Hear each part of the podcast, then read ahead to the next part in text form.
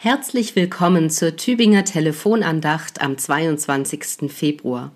Schön, dass Sie da sind. Man sagt, ein Grashalm wächst nicht schneller, wenn wir an ihm ziehen. Und ich habe schon erlebt, wie man Pflanzen zu Tode düngen kann. Wir wissen aber auch, wer nicht sät, wird höchstens ernten, was der Wind ihm zugeweht hat.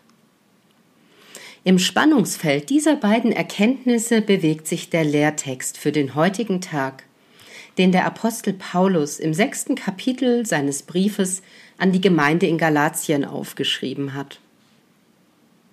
Lasst uns Gutes tun und nicht müde werden, denn zu seiner Zeit werden wir auch ernten, wenn wir nicht nachlassen. Lasst uns Gutes tun Gutes säen und darin nicht nachlassen. Aber eben auch nicht müde werden in unseren Anstrengungen, Gutes zu tun. Paulus stellt ordentliche Ansprüche. Die Aussicht auf eine Ernte hin oder her. Und da auch er mit Zurückweisungen und menschlicher Gemeinheit allzu vertraut war, können wir davon ausgehen, dass er wusste, wie ermüdend es bisweilen sein kann, Gutes zu tun und auf die Ernte nur hoffen zu können. Wertvoll ist und bleibt es dennoch, Gutes zu tun und darin nicht nachzulassen.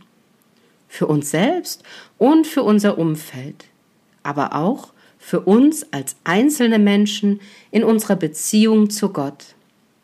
Denn jede gute Tat ist wie ein Ruf Gott entgegen. Für heute möchte ich Sie ermutigen, etwas Gutes zu säen.